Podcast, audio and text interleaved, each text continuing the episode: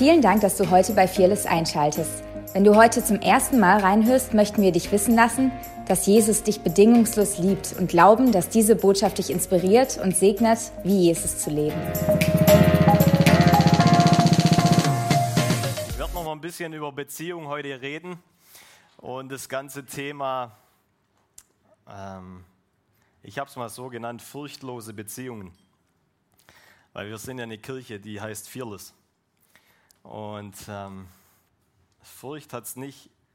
Furcht, hat's, Furcht hast du nur, wenn du denkst, du, du wirst bestraft. Liebe ist nicht in der Furcht. Und deswegen wird es auch ganz viel um Liebe gehen. Und ich finde es genial, dass wir heute schon über 1. Korinther 13 gehört haben. Ich finde es genial, ähm, den Eindruck, dass Gott irgendwas kocht. Ähm, ob du jetzt glaubst, dass du ein Pfannkuchen bist oder ähm, was auch immer er kocht. Ähm, aber er ist der Töpfer. Und wenn er der Töpfer ist, sind wir der Ton. Und ich habe das jahrelang nicht verstanden, wie Gott der Töpfer sein kann und was formen kann. Weil wenn er was formt, dann formt er mich. Und wenn er der Töpfer ist, dann habe ich nicht im Griff, was er formt. Sondern ich muss damit zufrieden sein, was dabei rauskommt. Und ich muss ihm vertrauen, dass er gut ist. Und wenn er gut ist, dann kommt was Geniales dabei raus.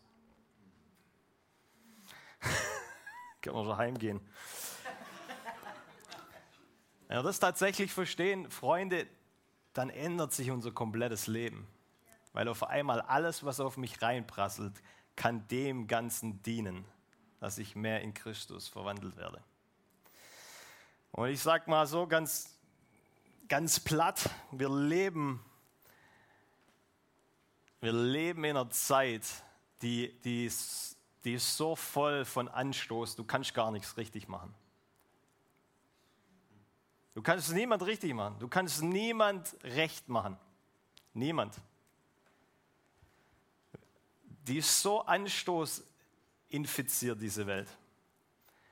Und wir können es niemand recht machen, weil das würde bedeuten, dass wir die Kontrolle haben. Aber du kannst dein Umfeld nicht kontrollieren. Du kannst nur kontrollieren, wie du reagierst. Ich habe am Freitag ein bisschen darüber geredet in unserer Fearless Family. Wenn du da nicht dabei bist, möchte ich dich herzlich einladen. Da geht es nochmal ein bisschen tiefer, ähm, wenn du Teil davon bist. Und ich habe ähm, ein Beispiel gebracht, was für mich Anstoß ist. Weil ähm, wir sagen oft auch, das bedeutet Offense. Ähm, ich will es aber einfach mal bei diesem deutschen Wort Anstoß belassen. Und ich habe ähm, dieses Beispiel gebracht. Toni, komm mal hier nach vorne. Ähm, dich habe ich schon am Freitag angerempelt, so du weißt, was kommt. Wenn du. Ah, am Donnerstag, sorry, ja. ja. Komm nicht am Freitag, sondern komm am Donnerstag. ähm, am Samstag kannst du auch kommen, da ist Outreach, praise God. Ähm, aber Freitag nicht. Ähm, auf jeden Fall, wenn du dir vorstellst, du bist auf der Königstraße unterwegs oder auf einer auf, auf, einer ganz vollen Straße. Ich weiß nicht, ob es dir schon jemals so ging, dass du angerempelt wurdest. Ja, je nach Körperstatur ähm, hat es dann auf, Aufwirkungen auf dich oder auf den anderen.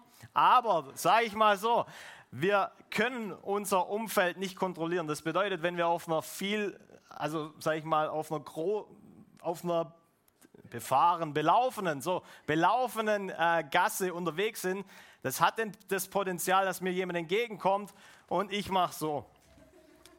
Also ich kann ihn stoßen, aus Versehen, okay? Du kannst auch mutwillig das machen, dann gehst du schon auf die Straße, okay, wen könnte ich heute einfach mal eine zentrieren?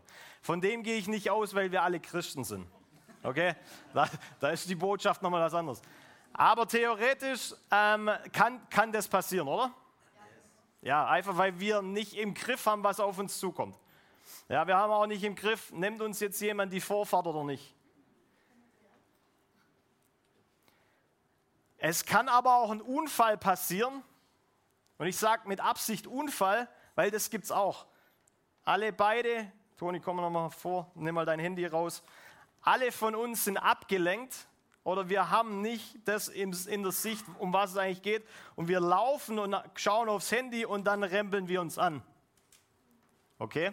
Auch das kann passieren. Dann ist es für mich ein Unfall. Es ist nicht nur, okay, ich wurde jetzt angerempelt, sondern es ist ein Unfall, weil wir beide nicht achtsam waren. Und ähm, Du kannst natürlich das, das, Szenario immer weiter ausspielen. Einer verletzt sich tatsächlich, bricht sich den Fuß oder sonst irgendwas. Der holt dann seine Freunde, die Person läuft weiter, ähm, denkt sich nicht dabei, das kam ja später raus, dass er sich den Fuß gebrochen hat oder und so weiter. Ähm, und die, der Freund ist dann verärgert, dass du weitergelaufen bist. Der Freund kennt aber nicht die ganze Geschichte, dass ich auch abgelenkt war, sondern er kennt nur deine Geschichte, dass du einen gebrochenen Fuß hast. So, die Frage ist, was machen wir dann? Hat der Freund, dessen Freund verletzt ist, aufgrund dessen, dass sein Freund verletzt ist, jetzt recht? Oder hat er nur eine Teilwahrheit und müsste eigentlich Bescheid bekommen über die Wahrheit, die da im Kontext passiert ist? Merkt ihr was? Wir leben in einer. Ich sehe sogar Christen, und das sage ich mit meinem größten Respekt, ich sehe sogar Christen, die verärgert sind über den Teufel. Das bringt dem Teufel nichts und dir auch nichts. Ich höre manchmal Leute beten, der dumme Teufel und sonst. Versteht mich nicht falsch, ich hasse den Teufel auch, aber das bringt gar nichts, ihn dumm zu nennen oder sowas. Im Gegenteil, ich habe vor kurzem den Judasbrief gelesen und da wird klar, wie Michael, der Erzengel, mit dem Feind umging, wie er mit ihm umging. Er hat ihn trotzdem wertgeschätzt und er hat nicht erlaubt, dass ein lästerndes Wort über den Teufel aus seinem Mund kommt. So, wenn Michael so mit dem Teufel umgehen kann, dann frage ich mich, warum ist es so schwer, mit unseren Mitmenschen wertschätzend umzugehen? Ich habe mein Notepad noch nicht mal an, meine Güte. So, wenn ich meine, wenn ich wenn ich meine Umwelt nicht kontrollieren kann, dann kann ich, dann ist Anstoß, ich kann mich nicht gegen Anstoß wehren. Der kommt. Automatisch. Aber ich kann, ich kann kontrollieren, was passiert, wenn der Anstoß kommt. Haut er mich, so wie jetzt der Toni, haut er mich aus meinem Fundament und ich fange an zu wackeln und fange an, die Wahrheit in Frage zu stellen. Oder realisiere ich, hey, der Anstoß, okay, wow, er presst was, da kommt Druck auf mein Leben und jetzt kann Christus leuchten. Es ist das Gleiche, wie wenn ich ständig bete, damit, dass mein Partner sich ändert. Es ist ein sehr selbstzentriertes und egoistisches Gebet. Weil eigentlich bete ich, dass mein Partner sich ändert, weil ich es nicht ertrage. Aber das ist ein Gebet, das Gott nicht beantworten kann. Les, schlag mal mit mir auf, Jakobus 4. Ich habe heute keine ähm, Folien dabei, so du musst deine Bibel tatsächlich aufschlagen. Aber in Jakobus 4, da heißt es, solange du es aufschlägst, mir ist wichtig heute Morgen, wenn jemand uns mutwillig verletzt, das ist ein das ist wirklich was anderes. Aber auch darin ist die Frage, wie reagiere ich? Selbst wenn es jemand mit Absicht macht und ich vielleicht tatsächlich das Recht hätte.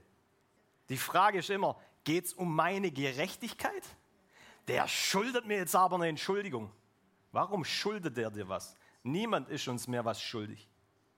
Ich halte doch niemand gefangen, bis ich frei bin bis er sich richtig verhält.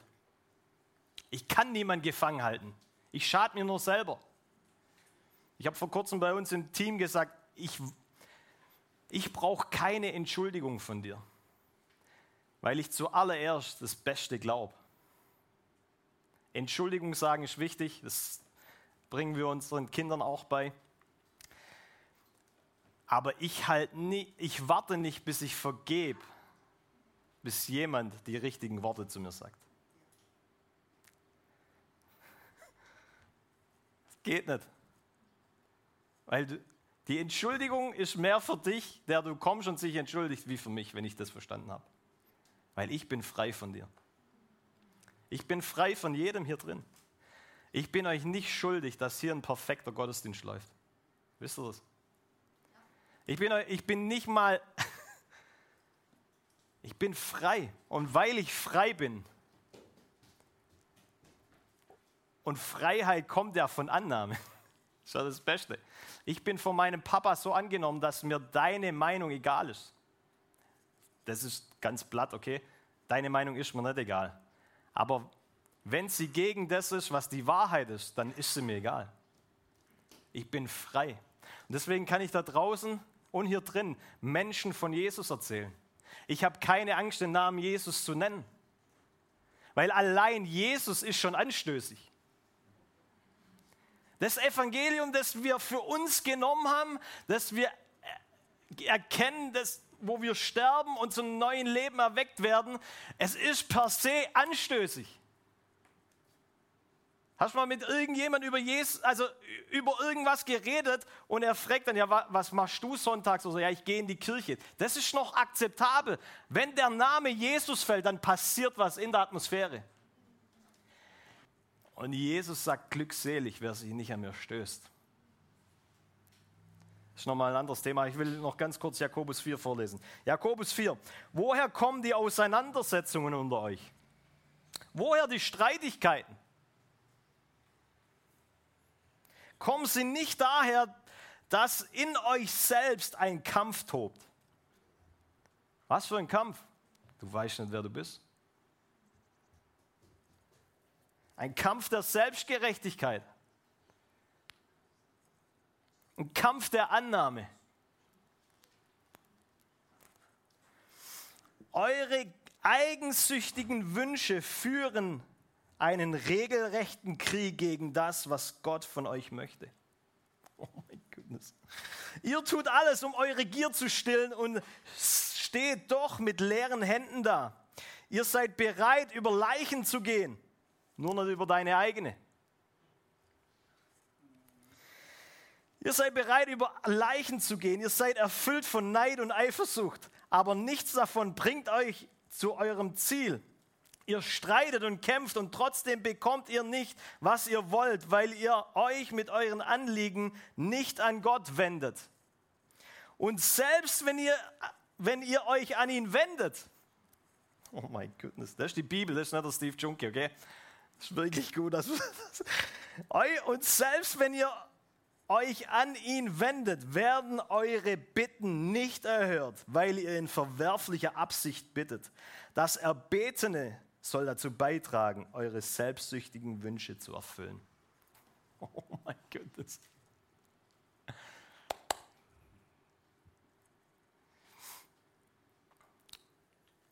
Liebe sucht nicht das ihre. Und wenn im Gebet wird manchmal ganz schnell offenbar, wer tatsächlich noch lebt. Du oder bist du gestorben? Wer von euch, sorry, die Botschaft ist schon ein bisschen knallhart. Aber ich glaube, ganz ehrlich, Leute, wir müssen verstehen, dass es nicht mehr um uns geht. Meine Person an sich ist anstößig. Guck mal, wie ich aussehe. Also, ich sehe gut aus, okay? Vielleicht ist das schon anstößig. Aber ich, ich habe Tattoos. Ich, Keine Ahnung, vielleicht stellst du dir was komplett anderes vor. Das ist anstößig. Wie wir Gottesdienst feiern, ist vielleicht anstößig. Dass es keinen Parkplatz gibt, dass es hier drin so heiß ist. Das Leben hat so viel Anstoßpotenzial. Und eigentlich, was es testet, ist, lebst du noch oder bist du gestorben?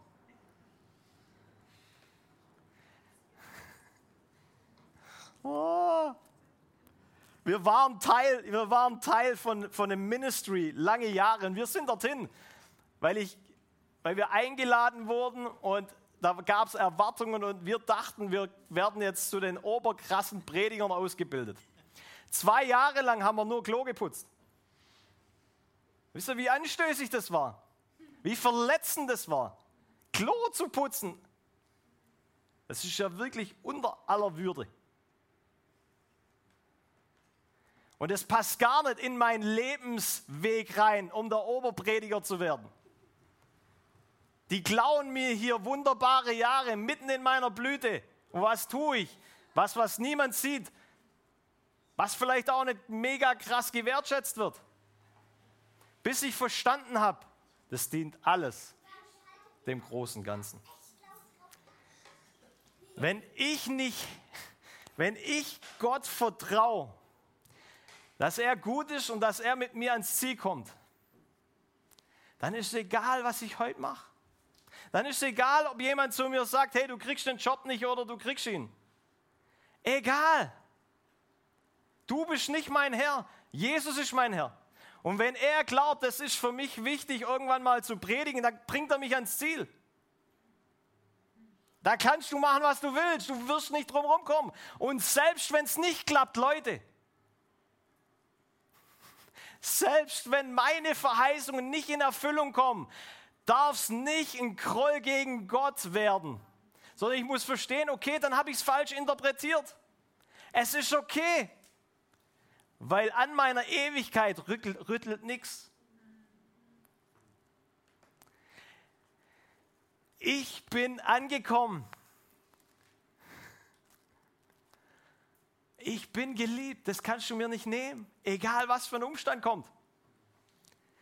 Wenn du Jesus nachfolgst, dann ist Verfolgung eine Verheißung.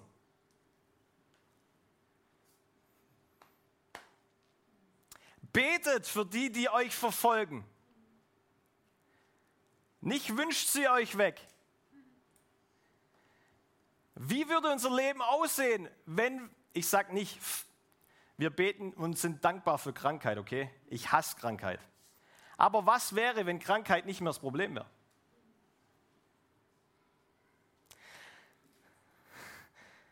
Was passiert, wenn ich realisiere, die, die Christus nachfolgen, die verleugnen sich selbst? Das haben wir doch alle unterschrieben, als wir gesagt haben, wir folgen Jesus nach. Kannst du dich noch daran erinnern? Für den einen oder anderen ist es ein bisschen länger her. Aber Selbstverleugnung, ich sag dir mal, was das bedeutet.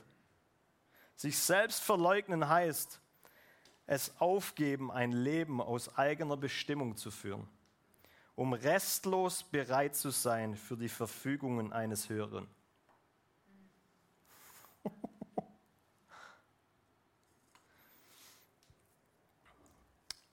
Aufgeben Hingabe, Schwachheit, das ist das, worauf Gott bauen kann. Selbst stirbt.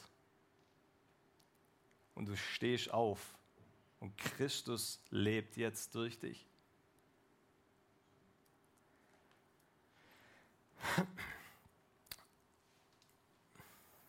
Ich habe am, Donnerstag gefragt, wer hier drin hat schon mal jemand verletzt? Sind ein paar Hände hochgegangen.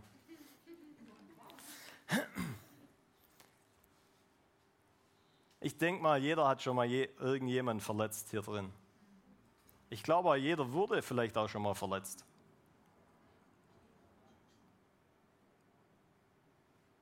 Hast du schon mal Gott verletzt?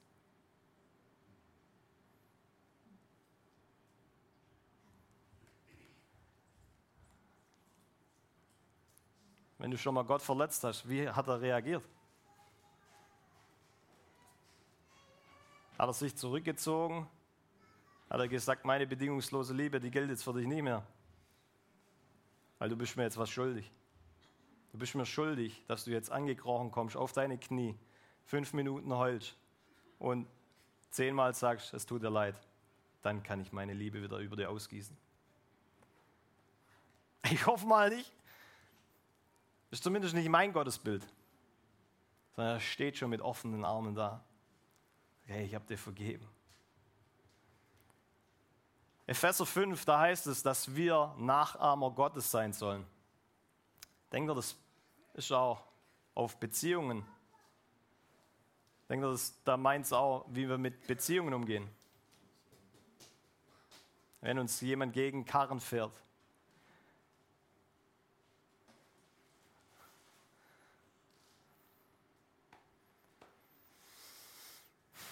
Liebe sucht nicht das ihre. Liebe ist nicht eifersüchtig. Ja, das ist ein hoher Standard. Absolut ist das ein hoher Standard. Aber das ist der einzige. Ich kann euch keine menschliche Weisheit predigen. Kennt ihr das Buch Fünf Sprachen der Liebe? Ein paar von euch, ich muss es auch lesen, durfte es auch lesen. Ähm, habe herausgefunden, es gibt sechs. Na, Spaß. Ähm, ich feiere, ich feiere solche Sachen, weil sie uns einfach bewusst machen, hey, ich kann, ich kann durch das, dass ich weiß, was für eine Liebessprache die andere Person spricht, kann ich ihr den Tag versüßen. Das Problem wird dann, wenn mein Partner das auch liest und denkt, jetzt hat er rechtmäßig, jetzt muss ich ihm in der Sprache von seiner Liebe reden, damit sein Liebestang gefüllt ist. Ansonsten hat er rechtmäßig ähm, oder darf er ärgerlich sein. Dann haben wir ein Problem, Freunde. Weil ich bin nicht zuständig, dass dein Liebestang gefüllt ist. Dein Partner ist nicht zuständig, dass dein Liebestang gefüllt ist. Der wird gefüllt in deiner Beziehung zu Jesus, in deinem Secret Place in meinem Secret Place, das Erste, was ich höre, hey Steve, ich liebe dich. Ich habe dich vor Grundlegung der Welt angenommen, du bist mein. Das sättigt mich. Alles andere ist ein Bonus. Aber wenn ich tief in mir angekommen bin, wenn ich tief in mir Friede und Freiheit habe, ah,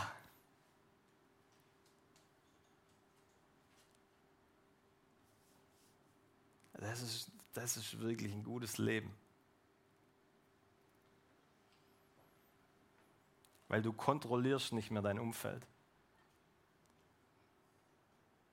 Das Problem ist, wenn ich Kontrolle ablasse, dann passiert Ärger. Und Ärger ist ein Zeichen von meiner Ohnmacht, dass ich die Kontrolle nicht mehr habe.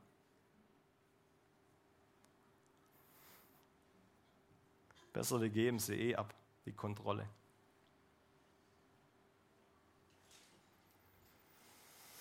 Oh, Shantarabasanda. Okay.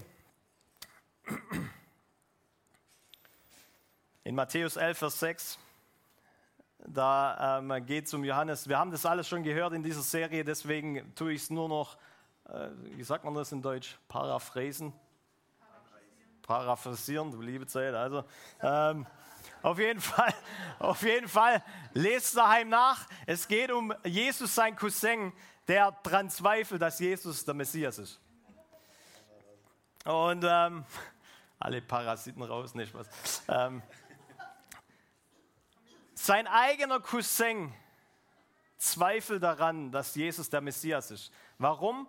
Weil Jesus gesagt hat, wenn er wieder oder wenn er kommt, also von Jesus heißt es, dann wird er auch im Heiligen Geist taufen. Und Jesus hat bis dato noch niemand im Heiligen Geist getauft. Und deswegen ist Johannes an diesem Punkt, wo er selber im Gefängnis ist und dann zweifelt, weil er selber hinterfragt. Du sag mal, wenn der Messias kommt, der macht doch die Gefangenen frei, warum bin ich eigentlich im Gefängnis? So, Jesus kommt in einer Form, die nicht in Johannes sein Denken gepasst hat. Und Jesus sagt, glückselig bist du, wenn das dich nicht anstößt. Wenn du die Kontrolle nicht mehr hast, wie ich komme. Er hatte ein Bild, er hatte ein Ding, so muss Jesus kommen und nur dann ist er der Messias. Und auf einmal kommt er anders und wir stellen alles in Frage.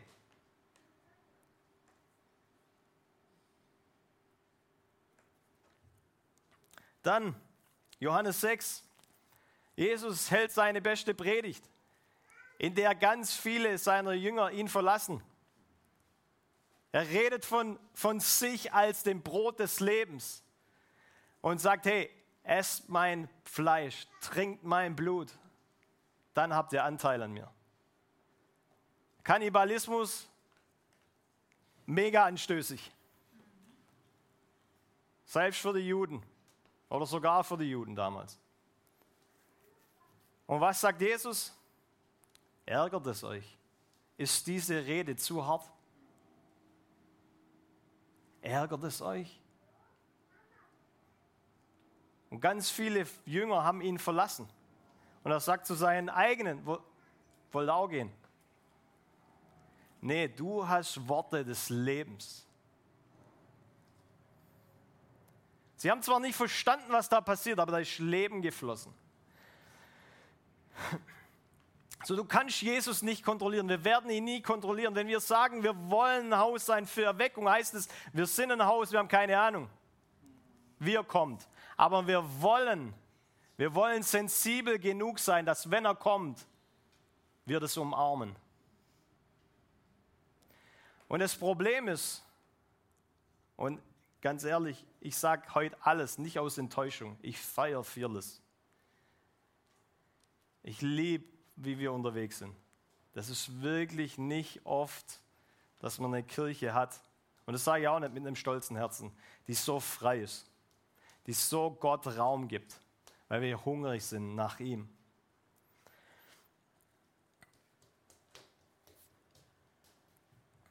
Jetzt kommt ein Aber oder wie? Nein, Spaß. Nee, ich feiere das. Ich wollte es einfach nur sagen, nicht, dass ihr denkt, ich, ich reagiere auf irgendwas. Ich reagiere auf nichts. Das ist halt die Serie, die wir machen. Und ähm, ich glaube, das ist wichtig, weil ich glaube, dass wenn wir noch mehr Herrlichkeit wollen, auch corporately, also im, in diesem Gemeinsamen, dann müssen unsere Herzen frei sein. Dann muss mein Herz dich wertschätzen können, auch wenn ich dich nicht verstehe. Dann muss mein Herz dich lieben, auch wenn ich dich nicht verstehe. Wir alle hier drin sind Leiter. Wir alle leiten irgendwo unser Leben. Ich bin auch noch Leiter hier. Ich weiß, egal wie ich mich für irgendwas entscheide oder wir uns als Team entscheiden, der eine wird es feiern, der andere wird es in Frage stellen.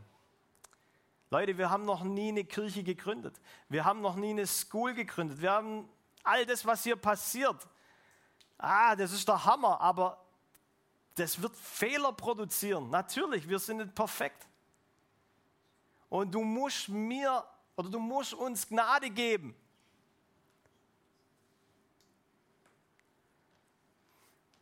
Und wenn wir dir auf den Schlips treten, dann darfst du wissen, das tun wir nicht mit Absicht. Und da ist Freiheit, Fragen zu stellen. Versteht mich nicht falsch. Das heißt nicht, du musst alles runterschlucken, aber dein Herz kann nicht mit Groll gegen uns sein. Ansonsten bist du schon wieder ein paar Schritte weiter. Du hast zugelassen, dass deine Unwissenheit, warum das passiert ist, das weiß ja gar nicht. Du assu assuming, ähm, du, du, du, du vermutest, das hat er mit Absicht gemacht. Und dann ist deine Reaktion, weil du die Kontrolle nicht mehr hast, jetzt, ich bin zornig und wütend, das kann doch wohl nicht wahr sein. Adam und Eva, die waren an dem perfekten Ort, an dem perfekten Ort Garten Eden. An dem perfektesten Ort und haben trotzdem einen Fehler hinbekommen. Und das Krasse ist, sofort danach, was macht Adam, als Gott ihn fragt? Wo bist du? Wo bist du? Ja, Gott sieht alles. Der hat nicht gefragt, wo ist, wo ist er mit seinem Herz? Ein Gefühl von Scham kam auf ähm, kam auf Adam und das Gefühl hat gesagt, du bist nackt, zieh dir schnell was an. Und Gott sagt, wo bist du? Wer hat dir gesagt, dass du nackt bist? Und ist es nicht interessant, dass die erste Reaktion von Adam, als er auf die Fragen von Gott antwortet, ist, die Frau, die du mir gegeben hast, ist das Problem. In Antwort in, in anderen Worten, ihm war es wichtiger, wie er dasteht, anstelle die Wahrheit zu sagen. Das ist Opfermentalität. Das ist klar Sklaventum. Der andere ist schuld.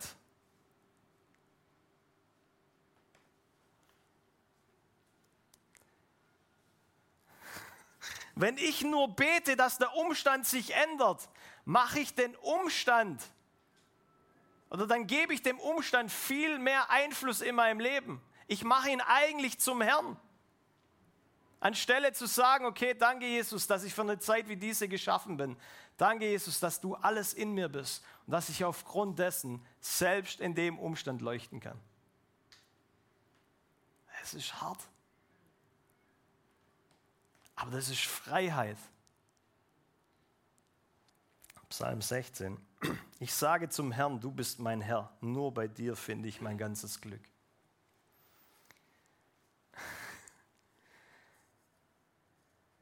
Wir lesen das manchmal so und wir sagen Amen dazu. Wenn wirklich Gott unser Herr ist und er alles unser alleiniges Glück ist, Leute, dann ist es egal. Egal, was jemand tut um uns herum.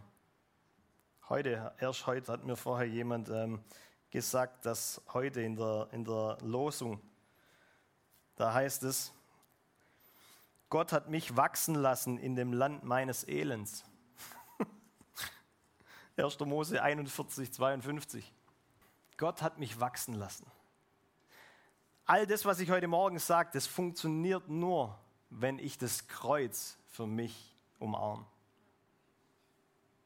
Aber das ist ja auch das, was wir sagen. Nicht mehr lebe ich, sondern Christus lebt in mir. Jawohl, ähm, was will die Welt ablehnen, was vom Himmel angenommen ist? So, so Zeug, Halleluja, come on, da hüpfen wir vor Freude und dann gehen wir da raus und wir schaffen es, dass nicht mal die Bedienung von Jesus erfährt. Wenn es doch nicht mehr um dich geht, warum leben wir dann so oft um uns? Für uns. Leute sagen, ja, sie wurden von Gott verletzt. Gott kann dich nicht verletzen. Deine Interpretation von ihm, ja. Wir lesen, ich hoffe, wir alle lesen das. Aber wie du es interpretierst, ist eine ganz große Frage. Und dann auch noch, was für eine Zeitepoche du das zuschreibst. Das muss jetzt aber sofort so sein. Ansonsten ist Gott nicht gut. Und wenn er nicht gut ist, kann ich ihm nicht vertrauen. Und Vertrauen ist Glaube. Und jetzt sage ich dir mal was ganz Hartes. Das sagt nämlich das hier. Alles, was nicht im Glauben ist, ist Sünde.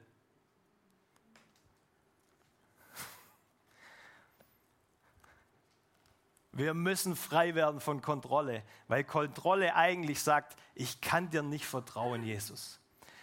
Und somit, wenn ich sage, ich kann dir nicht vertrauen, ist kein Glaube da und eigentlich lebst du in Sünde. Wir lieben es, diese Botschaften, wo Jesus zum Sturm sagt, hey, sei still. Warum? Wissen wir alle, weil er Friede in sich hatte. Warum reagiere ich dann? Weil der Friede ist ja nicht nur da, wenn ich auf dem Boot fahre und gerade ein Sturm kommt. Also, ich weiß ja nicht, wann du das letzte Mal auf dem Boot warst und ein Sturm kam. das ist ja nicht nur der einzige Moment, wo du Friede hast. Das bedeutet, Jesus hat in Friede gelebt. Er war verwurzelt an einem anderen Ort, der Friede hatte. Warum, warum wenn, und wir sagen, das, ist, das, das meinen ja wir für uns auch, oder? Sagt niemand mehr was. Aber ja, wenn ich in Christus bin, der ist der Friedefürst, dann habe ich Friede über jedem Umstand. Was passiert aber, wenn irgendjemand kommt und ein Umstand kommt oder irgendwas, das ich nicht so erwartet habe, dass er kommt? Dann, dann rüttelt es an meiner Erwartung. Und die Frage ist, habe ich immer noch Friede oder lasse ich zu, dass es Ärger, Zank, Lästerei in mir hervorbringt? Jetzt ist nochmal was Hartes. Weil genau diese Punkte, Ärger, Lästerei, Zorn, die betrüben den Heiligen Geist. I'm sorry. Aber ich will uns, das, das ist eine Gnadenbotschaft. Wirklich. Warum? Weil das passiert alles nur durch Gnade. Ich muss realisieren, ich bin mit ihm gestorben. Es geht nicht mehr um mich. Das Weizenkorn muss in die Erde, um zu sterben und dann Frucht zu bringen. Der Sterbeprozess, das ist das, was wehtut in unseren. Wir wollen alle die Frucht. Wir wollen alle der Oberevangelist, der Oberapostel oder sonst irgendwas sein. Ich war erst auf einer Konferenz, da waren nur Propheten und Apostel eingeladen unter Steve Junke, weil mich es nicht kümmert, was du über mich denkst. Der Titel, den du mir gibst, das ist mir wurscht. Ich will ein Sohn sein. Weil der Titel, der kommt angeknüpft mit irgendeiner Erwartung, die ich vielleicht nicht dir geben kann. Aber was ich dir geben kann, ist Sohnschaft. Weil das habe ich. Das bin ich. Epheser 4. Und tut nichts, was, Gott, was Gottes Heiligen Geist traurig macht, was ihn betrübt. Denn der Heilige Geist ist das Siegel, das euch im Hinblick auf den Tag der Erlösung aufgedrückt hat, um damit zu bestätigen, dass ihr sein Eigentum geworden seid. Du gehörst dir nicht mal mehr selber. Was kämpfst du dann noch für dich selber? Vater, vergib ihnen, denn sie wissen nicht, was sie tun. Wenn es nur Jesus gesagt hätte, dann könnte ich sagen, okay, okay, es war halt Gottes Sohn. Ja. Aber es hat auch Stephanus gesagt. Und ich merke, wenn ich tief in mir verstehe, ah, es geht nicht mehr um mich, dann kann ich loslassen. Ich sage nicht, lass uns nicht mehr drüber reden. Die Entscheidung, die hat die und die Auswirkungen oder sonst irgendwas. Darum geht es ja nicht. Johannes hat ja auch gefragt, hey, bist du der Messias? Die Frage ist nicht das Problem. Die Antwort ist das Problem. Kannst du mit der umgehen? Oder schon, was macht es mit dir, bis du die Antwort kriegst? Dass Leute jahrelang Menschen in ihrem Gefängnis haben. Ah, das, das macht mich so traurig, weil du schadest dir nur selber. Die Person, die im Gefängnis ist, die weiß es ja nicht mal. Die lebt ihr bestes Leben. Und du denkst, wie kann der auch noch happy sein? Der hat es doch gar nicht verdient, der ist doch noch das und das und jenes schuldig der weiß es nicht, dass du ihn in deinem Gefängnis hältst. Das schadet nur dir selber. Du trinkst das Gift.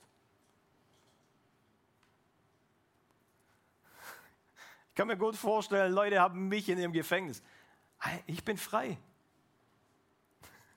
Wenn du mich im Gefängnis hast, weil ich dich angestoßen habe, dann ist das dein Problem. Harte Botschaft kann ja danach auch sagen, stößt es euch.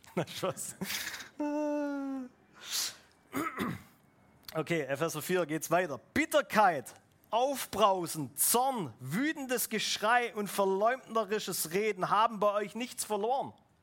Warum? Weil sie den Heiligen Geist betrüben. Und das ist das, ah, das schmerzt mich. Mich schmerzt es. Wir wollen mehr Herrlichkeit, wir wollen mehr Gott. Und auf der gleichen Seite haben wir noch was gegen unseren Bruder. Das geht nicht.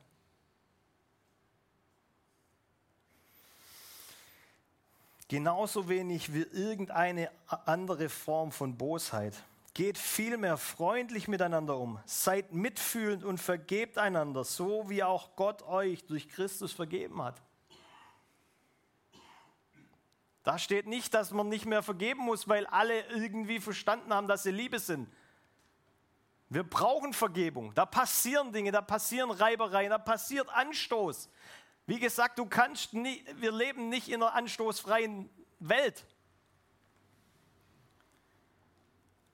Aber was es mit uns macht. Deswegen, oh nein, das ist nochmal ein anderes Thema. Kolosser 3, Vers 8 und ich ende jetzt gleich. Jetzt aber, sag mal jetzt aber. Jetzt aber. Ihr wisst ja gar nicht, was kommt. Nein, Scheiß. Jetzt aber legt auch ihr alles ab. Zorn, Wut, Bosheit, Lästerung, schändliches Reden aus eurem Mund. Belügt einander nicht, da ihr den alten Menschen ausgezogen habt. Mit seinen Handlungen der erneuert wird zur Erkenntnis nach dem Bild dessen, der ihn erschaffen hat. Zieht nun an, als Auserwählte Gottes, als Heilige und Geliebte, herzliches Erbarmen, Güte, Demut, Milde, Langmut, einander ertragend und auch gegenseitig vergebend, wenn einer Klage hat gegen den anderen, wie auch Christus euch vergeben hat, so auch ihr. Zu diesem allen aber zieht die Liebe an, die das Band der Vollkommenheit ist und der Friede des Christus regiere in euren Herzen, zu dem ihr auch berufen worden seid in einem, Leid, in einem Leib. Und seid dankbar. Lasst das Wort des Christus reichlich in euch wohnen, indem ihr in aller Weisheit und gegenseitig, äh, euch gegenseitig lehrt und ermahnt mit Psalmen, Lobliedern und geistlichen Liedern, Gott singend in euren Herzen in Gnade. Wow.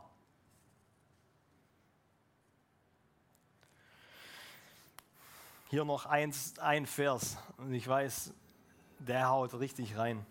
Aber ich liebe das Schnippeln. Also ich lebe es nicht nur zu geben, ich predige zu mir selber. Schnippeln, okay, das Schwert, das schneidet. Falls du nicht verstanden hast, was ich meine. 1. Johannes 4, Vers 16. Gott ist Liebe und wer in der Liebe bleibt, bleibt in Gott und Gott bleibt in ihm. So einfach und doch so schwer. Weil es sagt automatisch, dass wenn wir nicht in Liebe sind, wir nicht in Gott sind. Oh my goodness. Gott verlässt dich nicht. Er hat auch keine Angst vor deiner Sünde. Aber er lädt dich ein auf ein. Lass, denk mal drüber nach. Gott lädt dich ein, wie er zu sein. Oh my goodness, es springt mein Denken. Das ist die Einladung, in allem wie er zu sein. Zu lieben, anzunehmen.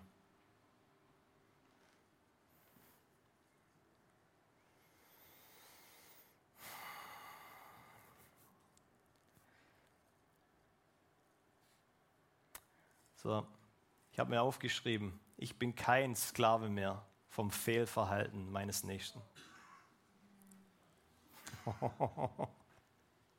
Ich wünschte, ich hätte, ich hätte Folien gemacht, da hätte ich euch so ein paar so Sachen raushauen können. Ich bin kein Sklave mehr vom Fehlverhalten meines Nächsten.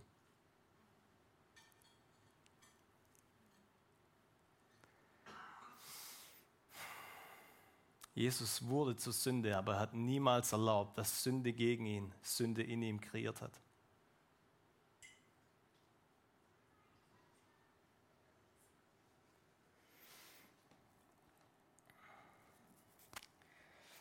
Ich will, kein, ich will andere nicht mehr anklagen, dass sie mir gegenüber reif sich verhalten müssen. Und ich reagiere dann genauso unreif.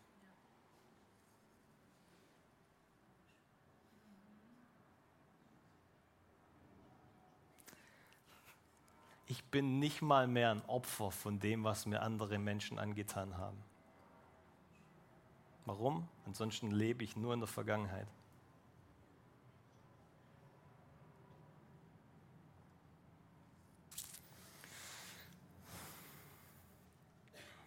Sachen müssen geklärt werden, absolut. Die Frage ist, mit welchem Herzen? Bist du mir schuldig? Ich will aber meine Gerechtigkeit. Oder habe ich vergeben? Und eigentlich bist du mir nicht mal mehr eine Antwort schuldig. Aber hey, lass uns doch mal reden.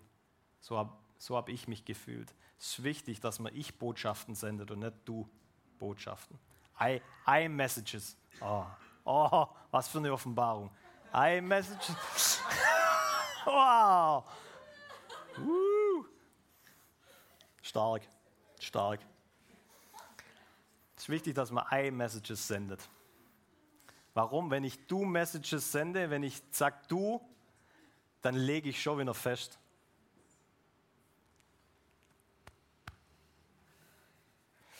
Hebräer 12, 15 und jetzt sende ich tatsächlich.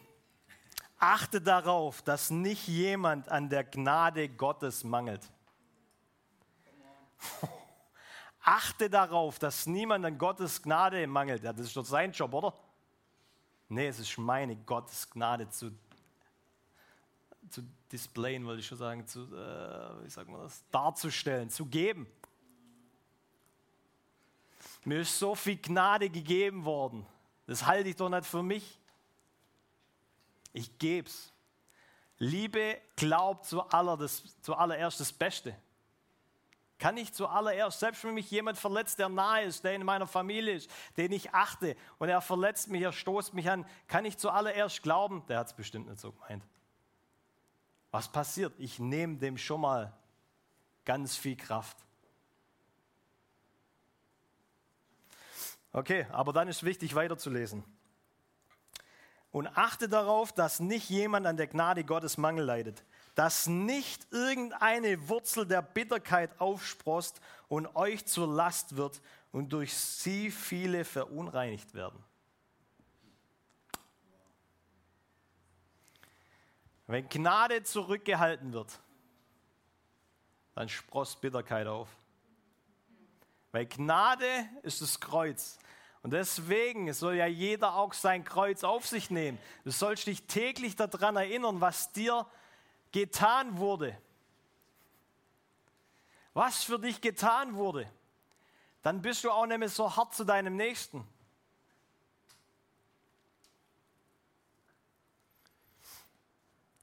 Und Bitterkeit. Eigentlich, ganz ehrlich, Bitterkeit ist der Start, dass dein Herz, du hast ein neues Herz bekommen, das nicht mehr Stein ist. Aber Bitterkeit ist ein Start, dass dein Herz wieder Stein wird. Und dann sagst du in anderen Worten, okay Herr, die Person ist mir noch schuldig. Und du forderst eigentlich Gesetz. Und was Gott tun muss, ist, weil du sagst Auge um Auge, Zahn um Zahn, er muss dir mit dem Gesetz begegnen.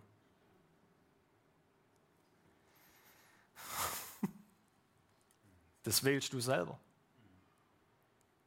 Du wählst selber, ob dir mit Gnade entgegen, ob dir Gnade entgegengebracht wird oder Gesetz. Deswegen sei gnädig, mach dein Herz auf, hab Vertrauen, mach dich verletzbar. Ich weiß, das kostet uns alles was.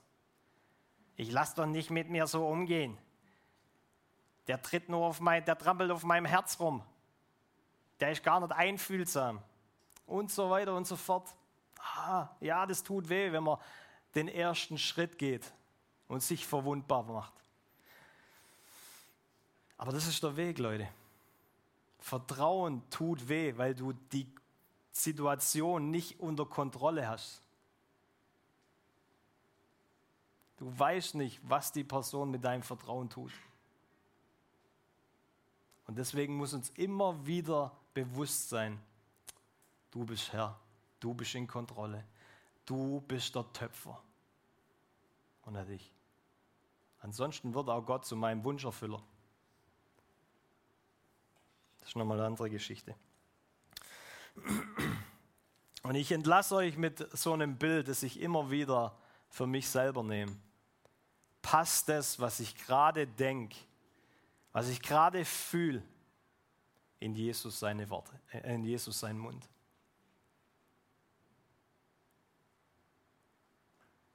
Stell dir mal Jesus vor und er hängt am Kreuz und sagt, oh, ich bin so frustriert über dich.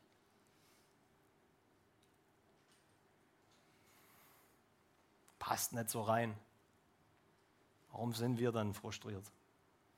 Passt es so, wie ich mich gerade fühle, in Jesus, seine, in Jesus seinen Mund oder nicht? Alright, ihr Lieben. Ich möchte ganz kurz beten. Es war ein scharfes Wort, aber ich will uns, da ist Gnade, dass wir so wandeln wie Jesus. Und ich glaube, da ist eine Einladung da, wirklich in unseren Beziehungen, weil die schärfen uns ja wenn du keine Beziehungen hast, wenn du alles kontrollierst, dann bleib zu Hause, stößt dich vielleicht an dir selber. Aber was du tust, du kreierst einen Gott in deinem eigenen Bild. Und der ist auch dann jemand, der dich nie beschneiden kann. Deswegen begrüß Beschneidung. Begrüß es, wenn Gott irgendwas wegschneidet. Wenn Gott irgendwas highlightet, das nicht er ist. Weil es bringt eigentlich oder es soll dem dienen, mehr Frucht zu bringen. Jesus, ich danke dir ich danke dir einfach, dass, dass du gut bist. Und weil du gut bist, können wir dir vertrauen. Und Vater, da wo Vertrauen gebrochen wurde, da wo vielleicht wir Vertrauen ähm, ja, weggegeben haben, Vertrauen nur in uns selber haben, Jesus, da wo wir uns mehr lieben als die Welt, wo wir ah, für unser Imperium leben, für unseren Willen, Jesus, es ist nicht unser Wille, der kommt, sondern dein Wille geschehe, Jesus. So bete ich, Vater, dass du uns heute und Vater, die, ja, die Woche, dass du uns wirklich beschneidest, Jesus. Dass wir loslassen, wo wir noch klammern an Menschen, die uns irgendwas getan haben, wegen unserem Recht, weil wir Recht hätten. Vater, wir demütigen uns unter deine mächtige Hand. Und Jesus, ich möchte ganz spezifisch beten auch heute Morgen. Du bist der Töpfer und nicht wir. Du hast für unser Leben geniale Dinge vorbereitet. Ob wir die wissen prophetisch oder nicht, ob wir die vielleicht falsch ausgelegt haben oder nicht. Jesus, heute Morgen sagen wir neu, dass wir dir vertrauen und dass wir glauben, dass du mit uns das vollbringst, was du über unserem Leben geschrieben hast. Wir lassen jede Kontrolle los, Menschen los, wo wir sagen, wenn der sich nicht so, wenn, wenn der sich so und so verhält, nur dann laufe ich in meiner Berufung. So ein Quatsch. Jesus, wir lassen los. Wir lassen Leute in Leiterschaft los. Wir lassen Leute in Autoritätspersonen los. Wir lassen unseren Chef los. Und Vater, wir sagen wirklich, dass wenn wir uns jetzt, wenn wir so viel loslassen und uns schwach fühlen, das ist dieses Beet, worauf guter Same wachsen kann, Jesus.